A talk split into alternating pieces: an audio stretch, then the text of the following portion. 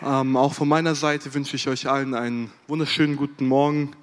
Ähm, es ist schön zu sehen, dass wir uns versammelt haben, dass wir ins Haus Gottes gekommen sind, dass wir seinen Namen wirklich ehren, dass wir ihm den Lobpreis geben, der ihm wirklich gebührt. Ähm, auch wenn es vielleicht etwas anders war, wie wir es gewohnt sind, aber Jesus hat gesagt, wo zwei oder drei in meinem Namen versammelt sind, da bin ich mitten unter ihnen. Und wir sind mehr als zwei oder drei und wir dürfen diese Verheißung wirklich glauben, dass, dass er mitten unter uns ist, dass er heute Morgen da ist und dass er heute Morgen uns begegnen möchte. Lass uns echt erwarten, dass Gott heute Morgen zu uns spricht. Zu uns spricht. Lass uns erwarten, dass Gott uns heute Morgen mit seiner Gegenwart berührt, mit seiner Liebe berührt. Gott kennt jeden Einzelnen von uns. Gott sieht jeden Einzelnen von uns. Er sieht, wie du heute Morgen hierher gekommen bist. Er sieht, was dich beschäftigt, was in deinem Herzen ist. Gott kennt, Gott kennt deine Nöte, Gott kennt dein Anliegen. Gott kennt dein Herz, deine Verlangen. Und er möchte dir begegnen, er möchte dir geben, was dein Herz begehrt. Gott möchte mit seiner Gegenwart hier sein. Doch lasst uns wirklich Gott auch diesen Raum geben. Lasst uns wirklich auch erwarten, dass Gott etwas tun kann. Lass uns nicht einfach nur zwei Stunden hier in diesem Raum sitzen und diese Zeit einfach vorübergehen lassen, sondern es ist abhängig von unserer Erwartung, es ist abhängig von unserer Einstellung. Ob wir warten, ob wir glauben, wie Hansi gesagt hat, ob wir wirklich Glauben haben, dass Gott heute Morgen hier ist. Ich habe heute Morgen das Privileg und die Ehre, das Wort Gottes mit uns zu teilen. Und ich möchte über ein Thema sprechen, ich möchte über ein Thema reden, was mir in der letzten Zeit sehr auf dem Herzen liegt. Ähm, dieses Thema beschäftigt mich persönlich in meinem Gebetsleben. Es hat mich in den letzten Wochen nicht mehr losgelassen. Und ich möchte heute über das Herz sprechen, nach welchem Gott sich sehnt oder nach welchem Gott Ausschau hält. Nochmals, ich möchte über das Herz sprechen, nach welchem Gott sich sehnt oder nach welchem Gott Ausschau hält. Ich glaube, wenn ich heute Morgen fragen würde, wer möchte ein Mann oder eine Frau nach Gottes Herzen sein? Wenn ich heute Morgen uns diese Frage stellen würde, würde, glaube ich, jeder mit der Hand hochgehen und sagen, ja, ich möchte auch ein Mann oder eine Frau nach Gottes Herzen genannt werden. Wir lesen von David, dass er ein Mann nach Gottes Herzen genannt wurde. Und ich glaube, dass wir uns als Christen, ich glaube, dass wir uns heute Morgen als Nachfolger Jesu auch danach ausstrecken sollten, dieses Herz zu haben, was Gott gefällt, dieses Herz zu haben, was, wonach Gott sich sehnt, dieses Herz zu haben, wonach Gott Ausschau hält. Wisst ihr, wir können Sonntag für Sonntag in die Gemeinde kommen, wir können Sonntag für Sonntag in die Kirche kommen, die Lieder mitsingen, die Gebete sprechen. Aber unser Herz kann trotzdem gleich bleiben. Unser Herz kann trotzdem am gleichen Punkt bleiben und keine Veränderung erleben. Unser Herz kann jahrelang gleich bleiben und nicht verändert werden. Obwohl wir vielleicht alles tun, was, was sich gut anhört. Obwohl wir vielleicht alles tun, was, was die anderen Christen auch tun. Aber es ist wichtig, dass unser Herz verändert wird, dass unser Herz zu so einem Herzen verändert wird, was Gott wohlgefällt. Wenn wir den Körper betrachten, wenn wir den physischen Körper betrachten, dann wissen wir, dass das Herz das wichtigste Organ des Menschen ist. Wenn das Herz nicht mehr schlägt, wenn das Herz nicht mehr funktioniert, dann funktioniert dein Körper nicht mehr dann kannst du meinetwegen den besten Körper haben, du kannst durchtrainiert sein, du kannst Sportler sein, aber wenn dein Herz nicht mehr schlägt, wenn dein Herz nicht mehr funktioniert, wenn dein Herz kein Leben mehr hat, dann funktioniert dieser Körper auch nicht. Und wenn wir das geistlich betrachten, ist es genauso. Unser Herz, unser, unser Herz, daraus geht das Leben hervor. In unserem Herzen treffen wir Entscheidungen, welche unser Leben beeinflussen. Aus unserem Herzen treffen wir Entschlüsse, erleben Sachen, entscheiden Sachen. In Sprüche 4, Vers 23 lesen wir, mehr als alles andere, behüte dein Herz, denn von ihm geht das Leben aus. Von dem Herzen geht das Leben aus. Das Herz ist so wichtig. Es ist Gott so wichtig. Und für uns als Nachfolger sollte das Herz, dass wir unser Herz bewahren und dass unser Herz verändert wird, das Wichtigste sein. Deshalb ist es wichtig, dass wir unser Herz immer wieder aufs Neue prüfen und bewahren. Es ist wichtig, weil der Feind weiß, wenn er unser Herz angreift, wenn er unser Herz attackiert, dann legt er uns komplett lahm. Wenn er unser Herz schafft, verhärtet zu werden oder gleich zu bleiben oder gleichgültig zu werden, dann hat er es geschafft, dass unser Leben nicht mehr wirklich, nicht mehr echt ist. Es hat vielleicht den Anschein zu leben, aber es ist tot. Ich glaube, die meisten von uns können mir zustimmen, dass wenn wir zurückdenken zum, zum, zum Beginn, wenn wir uns bekehrt haben, da war unser Herz wirklich voller Liebe, voller Feuer, voller Entschlossenheit. Aber oftmals kann es sein, dass durch Zeiten, durch Situationen unser Herz sich verändert. Es ist nicht mehr so, wie es am Anfang mal war. Dass es nicht mehr so voller Liebe ist. Dass es nicht mehr so weich ist. Dass es nicht mehr so ungeteilt ist. Wie wir wissen, ging es Gott immer um das Herz der Menschen. Im Alten Testament ging es Gott um das Herz der Menschen. Im Neuen Testament und auch heutzutage geht es Gott immer um das Herz der Menschen. Die meisten von uns kennen die, kennen die Berufung oder die Salbung äh, von David zum König.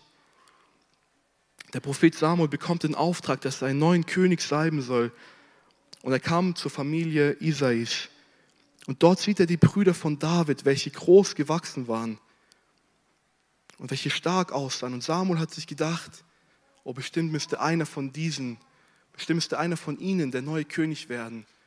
Äußerlich sieht er so gut aus, äußerlich hat er so viel Kraft, so viel Muskeln. Aber was sagt Gott in 1 Samuel 16, Vers 7 zu, zu, was sagt Gott zu Samuel? Aber der Herr sprach zu Samuel, schau nicht auf sein Aussehen, noch auf seinen hohen Wuchs, denn ich habe ihn verworfen. Denn der Herr sieht nicht auf das, worauf der Mensch sieht. Der Mensch sieht auf das, was vor Augen ist. Der Herr aber sieht das Herz an. Sind es nicht starke Worte, dass Gott das Herz der Menschen sieht? Gott interessiert sich für dein Herz. Er schaut in dein Herz rein. Was sind die Absichten deines Herzens? Und von, von menschlicher Betracht, also wenn wir es menschlich betrachten, war David vielleicht nicht so, so gut für das Amt des Königs geeignet. Aber Gott hat mehr gesehen in ihm. Gott hat in ihm diesen, dieses Herz gesehen.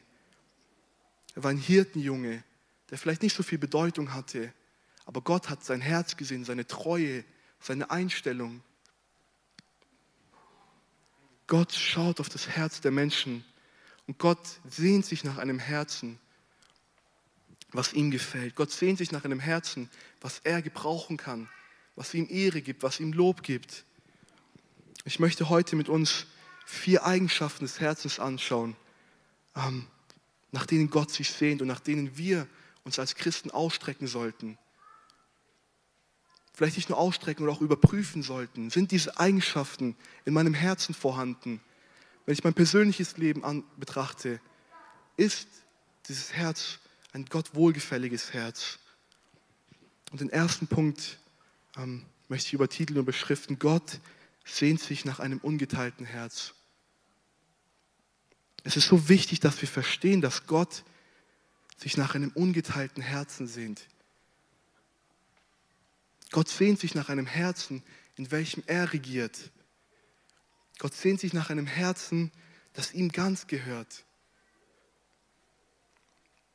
Gott sehnt sich danach, er hat so ein Verlangen, dass jedes, jeder Bereich unseres Herzens ihm gehört, dass er der derjenige ist, der auf dem Thron unseres Herzens sitzt.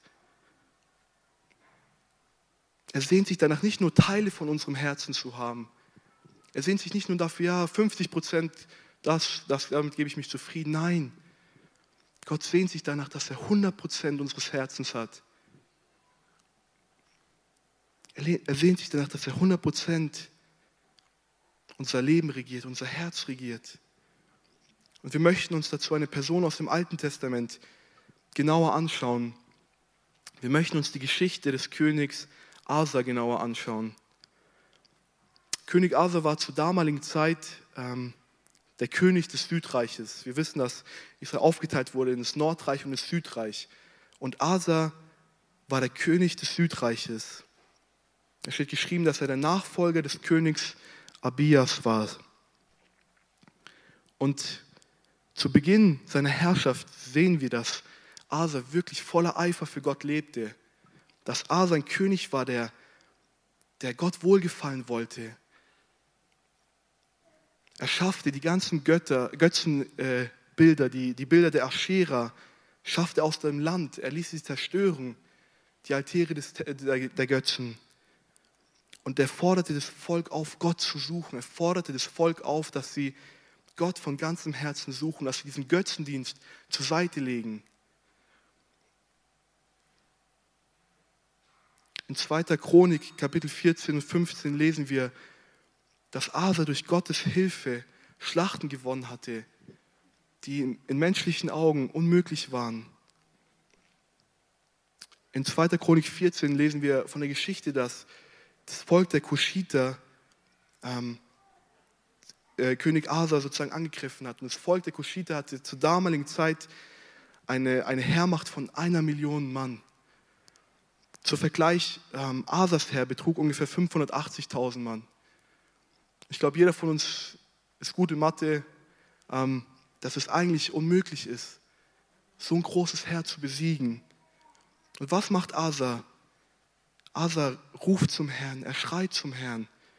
Er sagt diese folgenden Worte in 2. Chronik 14, 10 bis 11.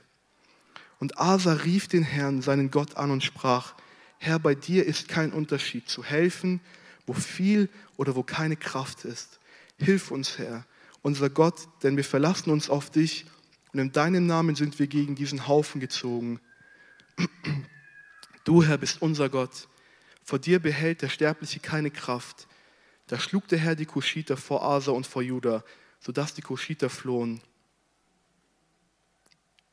Ist es nicht eine bemerkenswerte Geschichte, dass das Volk wurde angegriffen und was macht Asa zuerst? Asa macht nicht einen Kriegsplan oder irgendetwas, sondern er geht zu Gott. Er ruft Gott an und, und spricht, Herr, bei dir ist kein Unterschied zu helfen wo viel oder wo keine Kraft ist. Sein Herz war ganz Gott hingegeben. Er wusste, dass er nur bei Gott wirklich ähm, Hilfe kriegt. Er wusste, dass Gott seine erste Anlaufstelle war. Und wie wir lesen, hat Gott mächtigen Sieg geschenkt über das Volk der Kuschiter. Das alles war nur möglich, weil Asa ein Herz hatte, was Gott an erster Stelle hatte, weil A sein Herz hatte zu dem Zeitpunkt, dass Gott über alles gestellt hat. Wenn wir weiterlesen, ist es bemerkenswert, Gott war ihm sogar wichtiger als seine Familie. Seine Mutter hat den Götzendienst wieder reingebracht. Und was macht Asa? Asa verbannt seine Mutter und sagt und lässt die Götzenbilder wieder zerstören. Also wir können erkennen, dass Asa Gott mit einem ungeteilten Herzen diente. Und wie es so oft bei den Königen ist, wissen wir, dass wir gut angefangen haben, aber leider oftmals schlecht aufgehört haben oder schlecht geendet sind. In 2. Chronik 16 lesen wir, dass das Nordreich das Südreich einnehmen wollte. Und als Asa diese Botschaft hörte, suchte er nicht Gott, als Asa diese Botschaft hörte, holte er sich Hilfe von einem anderen König. Er holte sich Hilfe. Er hat gesagt, er ist nicht zuerst zu Gott gelaufen, sondern er ist zu einem anderen König gegangen und hat einen Bund geschlossen.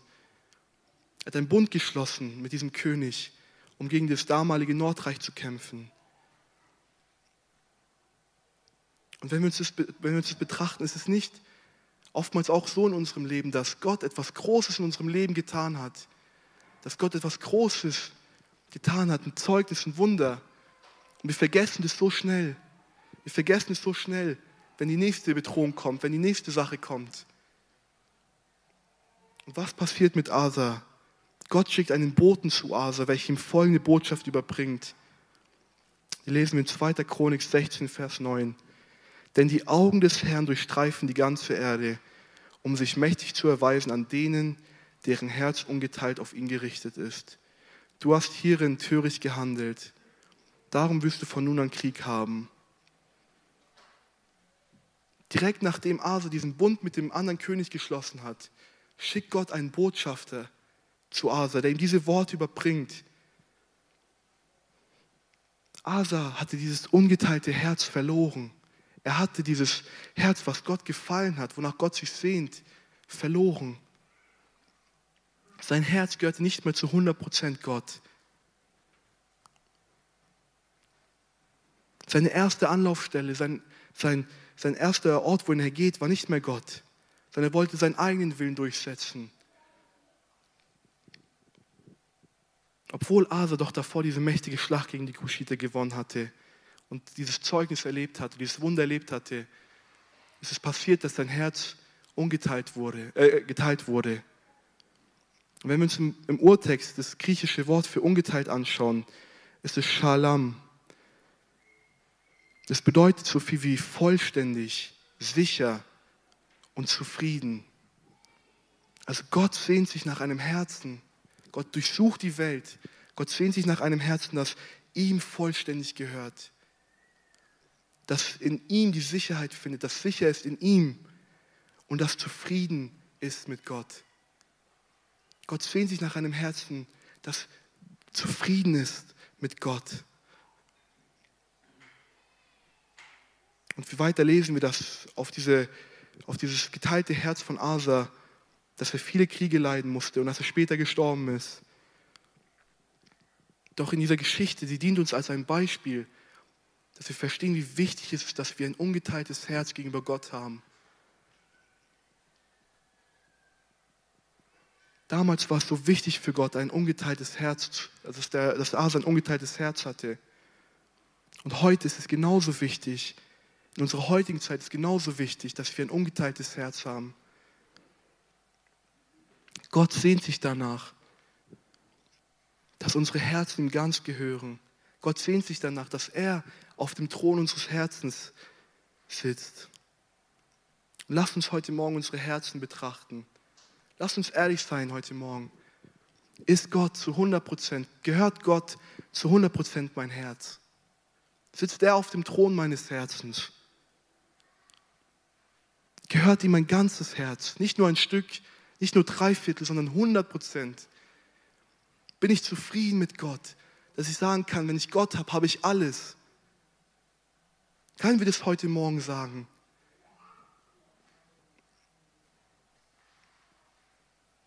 Wisst ihr, wir können so gut anfangen wie Asa.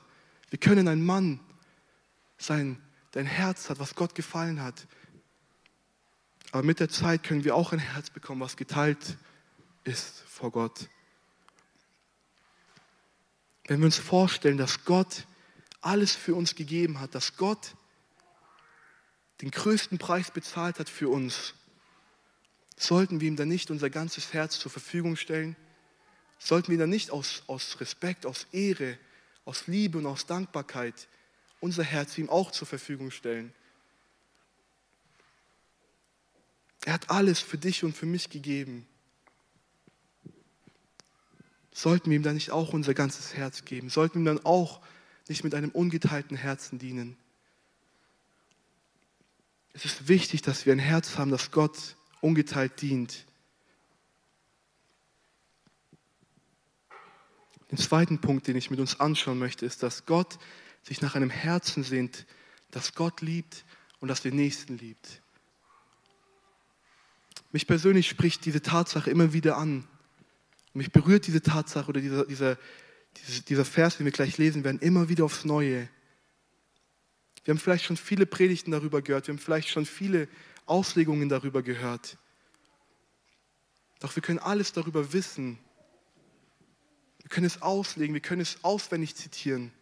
Aber wenn diese Liebe nicht in unserem Herzen ist, wenn diese Liebe nicht für Gott und für die Menschen in unserem Herzen ist, dann hat es keinen Wert, dass wir die Bibel auswendig kennen.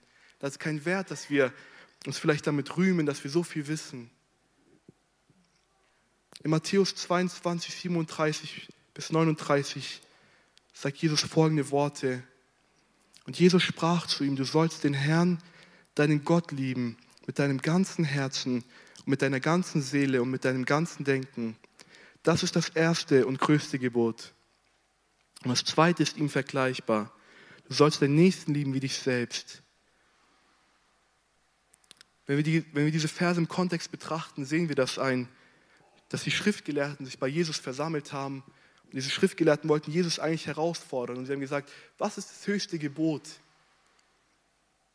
Und diese Gesetzeslehre, die kannten das Alte Testament, die waren vertraut mit dem Wort Gottes. Und sie wussten, dass damals Gott im Alten Testament zum Volk Israel schon gesagt hat, du sollst deinen Herrn, dein Gott lieben von ganzem Herzen, von ganzer Seele und mit deinem ganzen Denken. Und diese Verse kannte der Schriftgelehrte bestimmt auswendig. Aber was macht Jesus? Jesus erweitert das Gesetz auf eine noch höhere Ebene. Er sagt ihm, es ist wichtig, dass du deinen Gott liebst. Es ist wichtig, dass du ihn von ganzem Herzen liebst. Aber genauso wichtig ist, dass du deinen Nächsten liebst wie dich selbst. Genauso wichtig ist es, dass du deinen Nächsten so liebst wie dich selbst. Doch bevor wir diese echte Liebe in unserem Herzen haben können, müssen wir zuerst Gottes Liebe für uns verstanden haben. Müssen wir zuerst Gottes Liebe erlebt haben.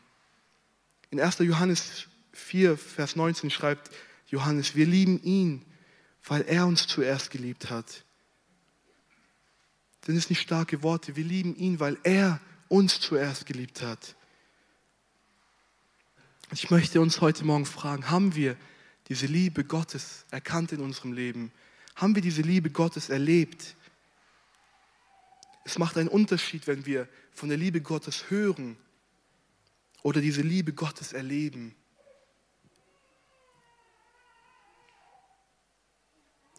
Wir müssen diese Liebe Gottes persönlich erlebt haben in unserem Leben. Nicht nur einmal, sondern immer wieder aufs Neue. Ich kann mich ganz genau erinnern, das ist auch schon recht lange her, als ich das erste oder das zweite Mal in die Gemeinde gekommen bin, ähm, war es beim Jugendgottesdienst. Und ich weiß noch, dass ich dort irgendwo saß bei der Seite und ich habe gebetet zu Gott. Ich habe gesagt, Gott, wenn es dich wirklich gibt, wenn du wirklich real bist, dann zeig, mich, zeig, zeig mir, dass du mich liebst, dann zeig mir, dass du da bist. Und ich kann mich erinnern, dass ich auf meine Knie gegangen bin und dass ich nur noch weinen konnte, dass ich auf meine Knie gegangen bin und ich habe so eine Liebe gespürt. Ich habe so etwas gespürt, so etwas habe ich noch nie in meinem Leben gespürt. Ich habe diese Liebe Gottes, dieses Warme, diese Liebe Gottes wirklich gespürt. Und ab dem Zeitpunkt, als ich diese Liebe verstanden habe, dass Gott mich liebt, konnte ich auch in meiner Beziehung zu ihm wachsen. Konnte ich auch anfangen, ihn zurückzulieben, meine Nächsten zu lieben. Ist es uns bewusst heute Morgen, was Jesus für einen Preis bezahlt hat? Ist uns bewusst, was Jesus für einen Preis bezahlt hat, weil er uns liebt? Er hat den Himmel verlassen. Den schönsten Ort hat er verlassen, er hat den Tod, die Schmerzen, die Sünde auf sich genommen, weil er uns liebt, weil er dich liebt, weil er mich liebt, weil er jeden einzelnen von uns liebt. Jesus hätte das nicht tun müssen. Jesus müsste das nicht tun.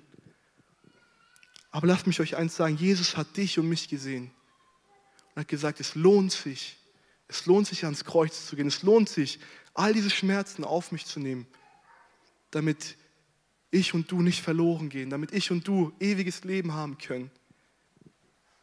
Ist uns diese Liebe bewusst, was er wirklich für uns getan hat? Haben wir diese Liebe erlebt in unserem Leben? Es gibt auch ein Lobpreislied, das heißt, führ mich an dein Kreuz. Führ mich an dein Kreuz, damit ich es wirklich wieder verstehe, was du für mich getan hast. Damit ich diese Liebe verstehe, die du für mich ausgegossen hast, die du für mich bereit hast. Und lasst mich euch eins sagen heute Morgen, Gott hat so eine tiefe Liebe für jeden einzelnen von uns. Gott liebt dich so sehr. Ich könnte euch das nicht mal in Worte fassen, wie Gott uns liebt. Ich kann euch darüber nur erzählen, aber es ist wichtig und es ist sehr wichtig, dass wir diese Liebe persönlich erleben. Wie ich anfangs schon gesagt habe, es ist, wenn wir diese Liebe Gottes erlebt haben, dann können wir Gott auch zurücklieben, dann können wir auch automatisch aus dieser Liebe unsere Nächsten lieben. Wenn wir die Verse betrachten, fordert Gott uns auf, ihm vom ganzen Herzen, von der ganzen Seele und vom ganzen Denken oder Verstand zu lieben. Er fordert uns nicht nur auf, teilweise ihn zu lieben, sondern mit ganzem Herzen, mit jedem verfügbaren Teil des Vorhandenes, mit jedem, mit der Gesamtheit unseres Herzens, mit der Gesamtheit unseres Denkens und mit der Gesamtheit unseres Verstandes fordert Jesus, Jesus uns auf, dass wir Gott lieben. Mit allem, was wir sind, mit allem, was wir haben, unser ganzes Herz soll Gott lieben. Doch das zweite Gebot ist diesem gleichgestellt, dass du deinen Nächsten liebst wie dich selbst. Es ist wichtig, dass wir Gott lieben, aber es ist genauso wichtig, dass wir unsere Nächsten lieben wie uns selbst. Wir können nicht sagen, ich liebe Gott, aber, unser, aber meinen Nächsten kann ich nicht lieben. Dann haben wir die Liebe Gottes nicht verstanden. Dann haben wir die Liebe Gottes nicht.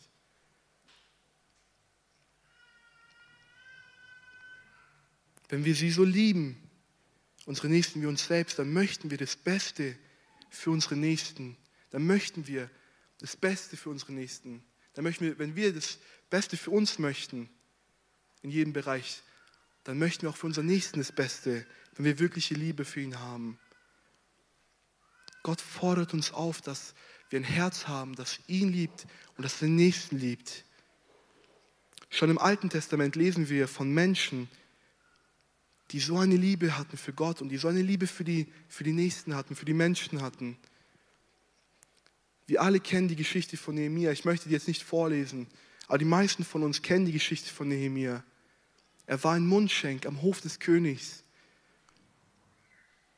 Und zur gleichen Zeit ist, ist seine Heimatstadt Jerusalem ähm, vernichtet worden. Sie lag in Trümmern.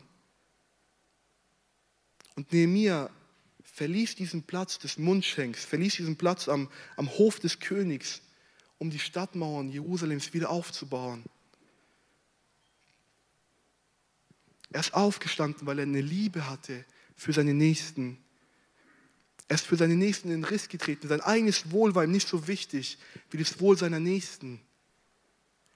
Er hatte so eine Liebe für seine Nächsten. Er ist in den Riss getreten. Er hat sein eigenes Wohl hinter sich gelassen um anderen zu helfen. Ein Vers im Alten Testament, der mich auch immer wieder so berührt ist, in Hesekiel 22, Vers 30. da spricht Gott zu Hesekiel, und ich suchte unter ihnen einen Mann, der die Mauer zumauern und vor mir in den Riss treten könnte für das Land, damit ich es nicht zugrunde richte. Aber ich fand keinen. Gott hat nach einem Menschen gesucht, der in den Riss tritt. Gott hat nach einem Menschen gesucht, der in, die, der in den Riss tritt vor Gott für die Menschen. Der hilft, dass diese Mauern wieder aufgebaut werden. Aber Gott sagt, ich habe keinen gefunden. Wenn Gott es heute Morgen zu uns persönlich sprechen würde, was wäre unsere Antwort? Wären wir bereit, wenn Gott das zu uns sagen möchte? Ist jemand hier, der so eine Liebe hat für die Nächsten, der in den Riss treten möchte, der bereit ist, sein eigenes Wohl aufzugeben, würde dann sagen, würden dann die Leute sagen, ja, ich bin bereit. Oder würde Gott sagen, auch hier habe ich keinen gefunden. Das sind harte Worte, ich weiß. Und ich spreche die auch in erster Linie zu mir. Aber es ist wichtig, dass wir verstehen, dass Gott kein Wohlgefallen am Tod der Gottlosen hat. Gott hat kein Wohlgefallen daran, dass Menschen verloren gehen, dass unsere nächsten Mitmenschen verloren gehen. Deshalb sucht er nach Menschen, es entspricht Gottes Herzen, dass auch diese gerettet werden. Deshalb sucht er nach Menschen, die in den Riss treten, die bereit sind, aufzustehen. Deshalb sucht Gott nach einem Herzen, das ihn liebt und seinen Nächsten liebt. Haben wir die Liebe Gottes heute Morgen verstanden? Haben wir die Liebe Gottes erlebt oder wissen wir nur darüber? Haben wir die Liebe Gottes in unserem Herzen? Lieben wir Gott mit unserem ganzen Herzen, mit unserem ganzen Denken, mit unserer ganzen Seele? Verletzt es uns noch, wenn wir gegen Gott sündigen? Eine Person, die wir lieben, die wollen wir nicht verletzen. Eine Person, die das Kostbarste für uns ist, die wollen wir nicht verletzen. Aber wie sieht es heute Morgen in unserem Herzen aus? Tut es uns noch weh, dass wir gegen Gott sündigen? Tut es uns überhaupt weh, dass Menschen verloren gehen? Lieben wir unseren Nächsten wie uns selbst. Ich möchte, dass wir wirklich ehrlich sind zu uns heute Morgen, weil wir uns überprüfen müssen wie wir anfangs gelesen haben, Gott, Gott schaut auf das Herz der Menschen. Wie wir anfangs auch in Sprüche gelesen haben, mehr als alles andere behüte dein Herz. Weil es kann sein, dass diese Liebe vielleicht mal vorhanden war, dass diese Liebe mal so stark da war, aber sie mit der Zeit abgenommen hat. In der Offenbarung lesen wir, dass Jesus sagt, kehrt zurück, tut Buße zur ersten Liebe, kehrt zurück zur ersten Liebe. Zu dieser Liebe, die so stark war. Zu dieser Liebe, die gebrannt hat für Gott. Ist diese erste Liebe in unserem Herzen noch vorhanden? Lieben wir Gott so, wie wir es in dem ersten Moment getan haben? Es ist wichtig, dass wir zurückkommen zur ersten Liebe. Es ist wichtig, dass wir unsere Herzen wieder zurückbringen vor den Thron Gottes, dass er unsere Herzen, unsere Liebe und das Feuer wieder entfacht. Und vielleicht sind wir auch durch die Corona-Zeit etwas müde geworden. Wir sind vielleicht ein bisschen zu bequem geworden auch. Davor, die, also ich meine die Zeit vor Corona. Wir fragen uns vielleicht, warum lässt Gott diese Zeit zu? Warum lässt Gott diese ganzen schlimmen Sachen zu? weil Gott genau in diesen Zeiten etwas in den Herzen der Menschen tun möchte, weil Gott in dieser Zeit in den Herzen der Gläubigen etwas tun möchte. Wir brauchen diese Liebe, denn nur dann hat es Auswirkungen, kann etwas bewirken, nur dann bringt es etwas. Nur die Menschen, die Liebe hatten, die konnte Gott gebrauchen. Die Liebe für ihn hatten, die rein leben wollten vor ihm, die sein Angesicht gesucht haben. Haben, ich habe gestern auch mit Ollis Papa geredet und wir haben auch darüber geredet. Die Menschen der Bibel hatten so einen Hunger nach Gottes Angesicht. Die haben Moses 40 Tage, 40 Nächte auf den Berg Sinai gegangen, um Gottes Angesicht zu suchen. Und wie oft sind wir nach einer halben Stunde, nach einer Stunde müde und sagen, ah, es war jetzt genug. Haben wir wirklich noch diese Liebe? Haben wir noch wirklich diesen Hunger? nach Gott. Gott sehnt sich danach. Gott sehnt sich, dass wir ein Herz haben, das ihn liebt, weil er eine so unbegreiflich große Liebe für uns hat. Ich möchte noch kurz äh, Verse aus dem ersten Korintherbrief lesen, aus dem Kapitel 13, die Verse 1 bis 3. Schreibt Paulus an die Korinther. Wenn ich in Sprachen der Menschen und der Engel redete, aber keine Liebe hätte, so wäre ich ein tönendes Erz oder eine klingende Schelle. Und wenn ich Weissagung hätte und alle Geheimnisse wüsste und alle Erkenntnis und wenn ich allen Glauben besäße, sodass ich Berge versetze, aber keine Liebe hätte, so wäre es nichts. Wir können in die Gemeinde kommen, wir können in der Sprache der Menschen, in der Sprache der Engel sogar reden. Stellt euch das mal vor. Aber wenn wir keine Liebe haben, dann hat das alles keinen Wert. Wenn wir keine Liebe haben, dann bringt es nichts. Wir können sogar Glauben haben, der so groß ist, dass wir Berge versetzen. Wir können Wunder erleben, wir können Zeichen erleben. Aber wenn wir keine Liebe in unserem Herzen haben für Gott, wenn wir keine Liebe im Herzen für unsere Nächsten haben, dann ist es alles kein Wert.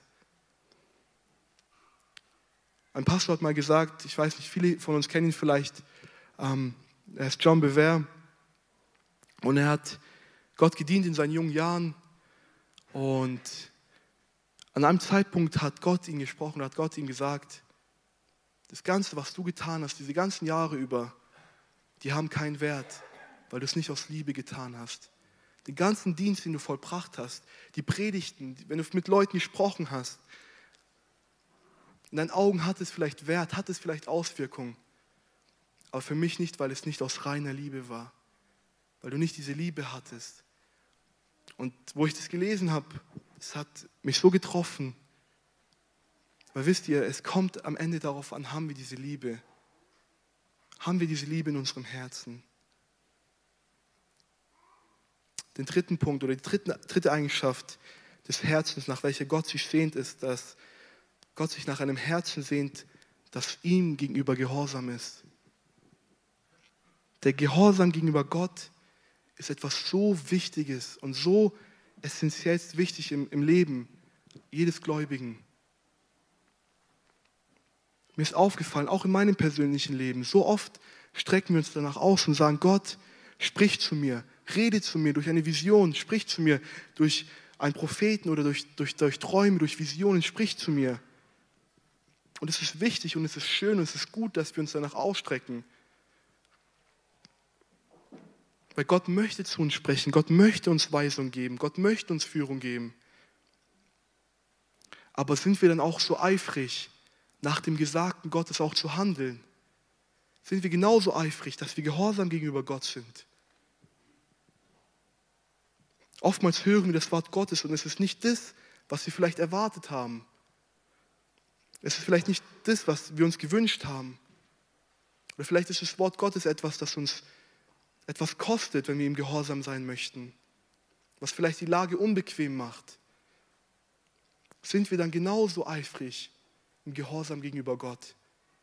Sagen wir trotzdem, okay Gott, auch wenn es vielleicht nicht meine Vorstellungen gesprochen hat, aber ich möchte dir gehorsam sein. Ich möchte das tun, was du gesagt hast. Gott sehnt sich nach einem gehorsamen Herzen. Denn der Gehorsam zeigt, dass wir unseren eigenen Willen aufgeben und uns dem Willen Gottes hingeben. Dass wir sagen, nicht mehr mein Wille, sondern dein Wille. Oftmals verstehen wir vielleicht nicht, warum Gott das sagt. Es macht im ersten äh, Moment vielleicht keinen Sinn. Aber lasst mich euch eins sagen, egal was es ist, auch wenn es ein hartes Wort ist, egal was es ist, Gott hat das Beste im Sinn für uns. Gott hat das Beste für jeden Einzelnen für uns vorbereitet. Auch wenn es uns etwas vielleicht kostet oder wenn es unbequem wird für uns. Gott hat das Beste für uns. Er möchte, dass wir seinen Worten gehorsam sind. Er möchte, dass wir ihm gehorsam gegenüber sind. Gott hatte für Adam das Beste. Er hat gesagt, du darfst von allen Bäumen essen, aber nur von diesem einen Baum der Kenntnis nicht. Adam hatte das beste Leben. Er war in enger Verbindung mit Gott, in enger Gemeinschaft mit Gott. Aber was hat ihn davon getrennt später? Wir wissen, dass er ungehorsam war gegenüber Gott. Und deshalb ist es so wichtig, dass wir gehorsam sind, weil Gott das Beste für jeden Einzelnen im Sinn hat. In der Bibel lesen wir so viele Geschichten von Menschen, die Gott gegenüber gehorsam waren und Sachen erlebt haben, von denen wir nur träumen können. Gott hat Menschen eine Verheißung gegeben, aber diese Verheißung konnten sie nur erleben, wenn sie Gott auch gehorsam waren.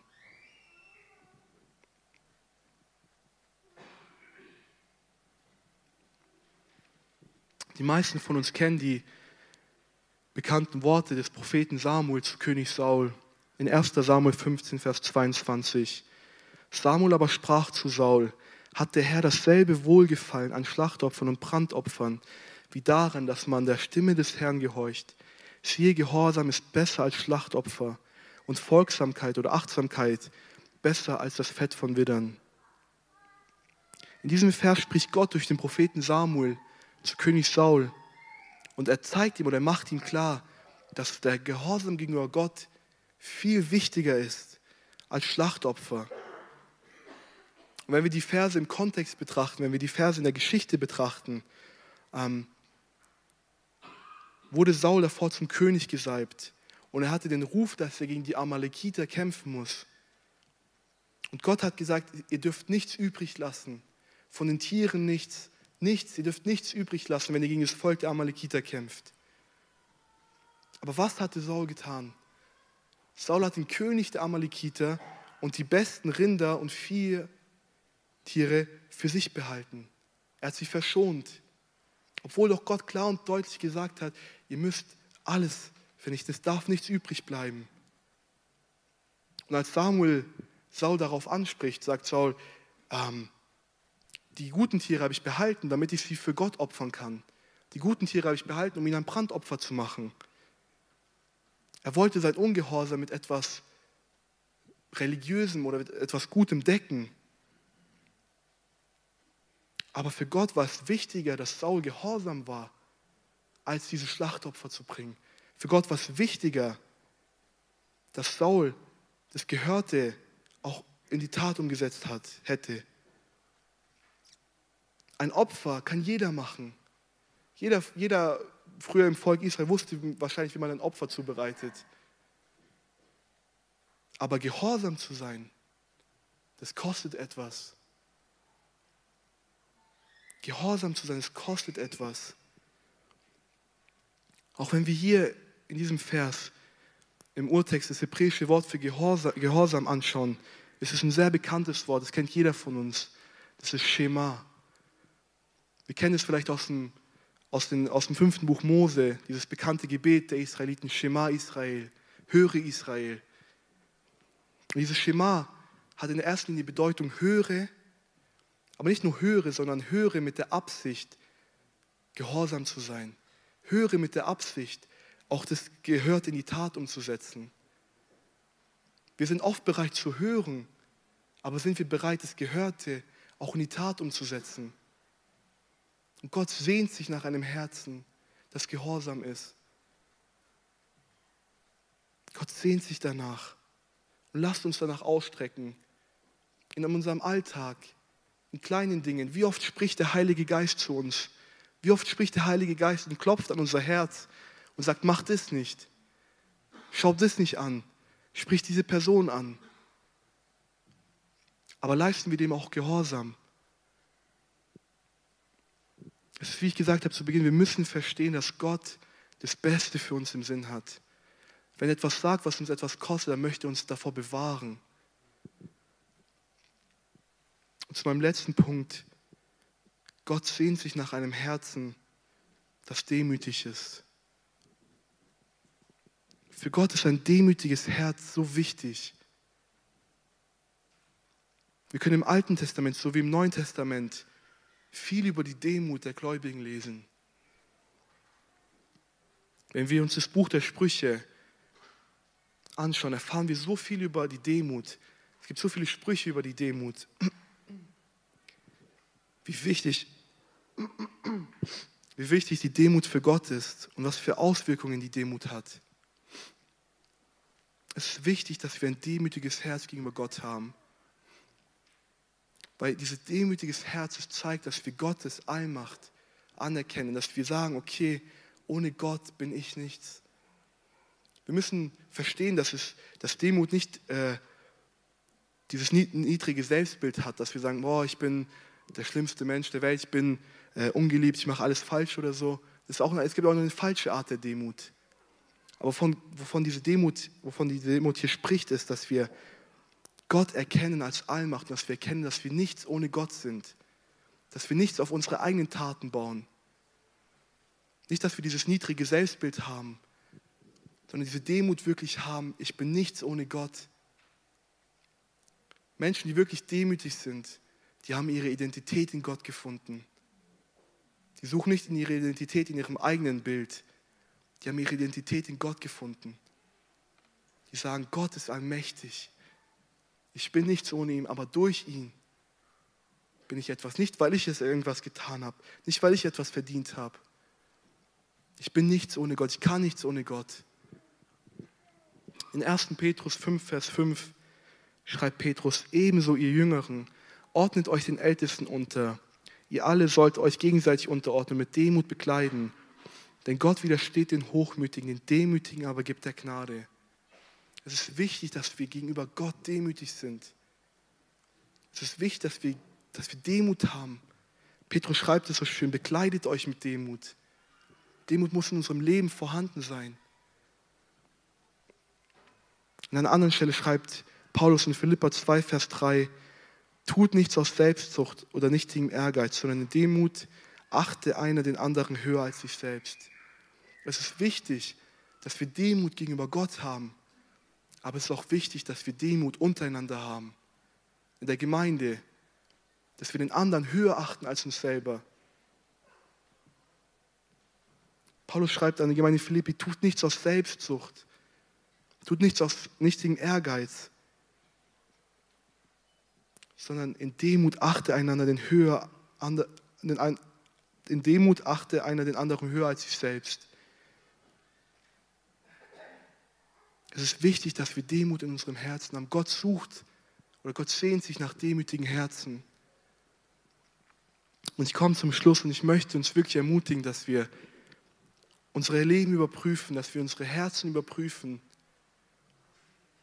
dass wir in dieses neue Jahr, ins Jahr 2022, nicht mit den gleichen Herzen weitergehen, wie wir sie im Jahr 2021 vielleicht hatten, sondern dass wir neue Herzen haben, dass wir unsere Herzen verändern lassen von Gott, dass wir Herzen haben, die ungeteilt sind, dass wir Herzen haben, wo Gott alles besitzt, wo Gott auf dem Thron sitzt, dass wir Herzen haben, die Gott lieben und unsere Nächsten lieben, dass wir Herzen haben, die gehorsam sind gegenüber Gott und dass wir demütige Herzen haben.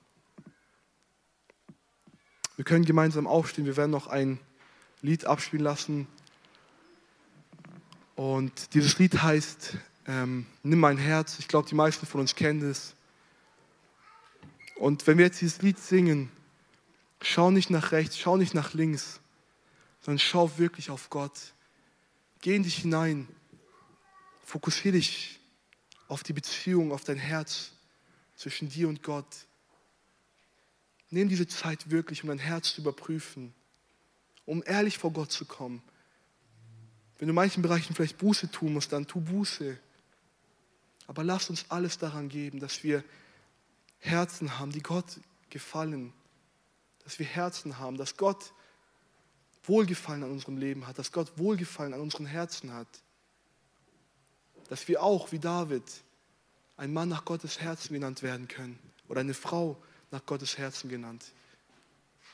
Ich möchte noch kurz beten. Himmlischer Vater, ich danke dir wirklich von ganzem Herzen. Ich danke dir, dass du so eine große Liebe für jeden Einzelnen von uns hast, Herr. Ich danke dir, dass du den kostbarsten, den teuersten Preis für uns gezahlt hast am Kreuz auf Golgatha. Ich danke dir, dass du jeden einzelnen von uns so sehr liebst, Herr, dass du alles für uns gegeben hast, Herr. Hilf du uns, dass wir es verstehen, was du für uns gegeben hast. Hilf du, dass wir es verstehen, dass wir dir unsere Herzen geben, dass du der König unseres Herzens bist, dass du der König unseres Lebens bist, Herr.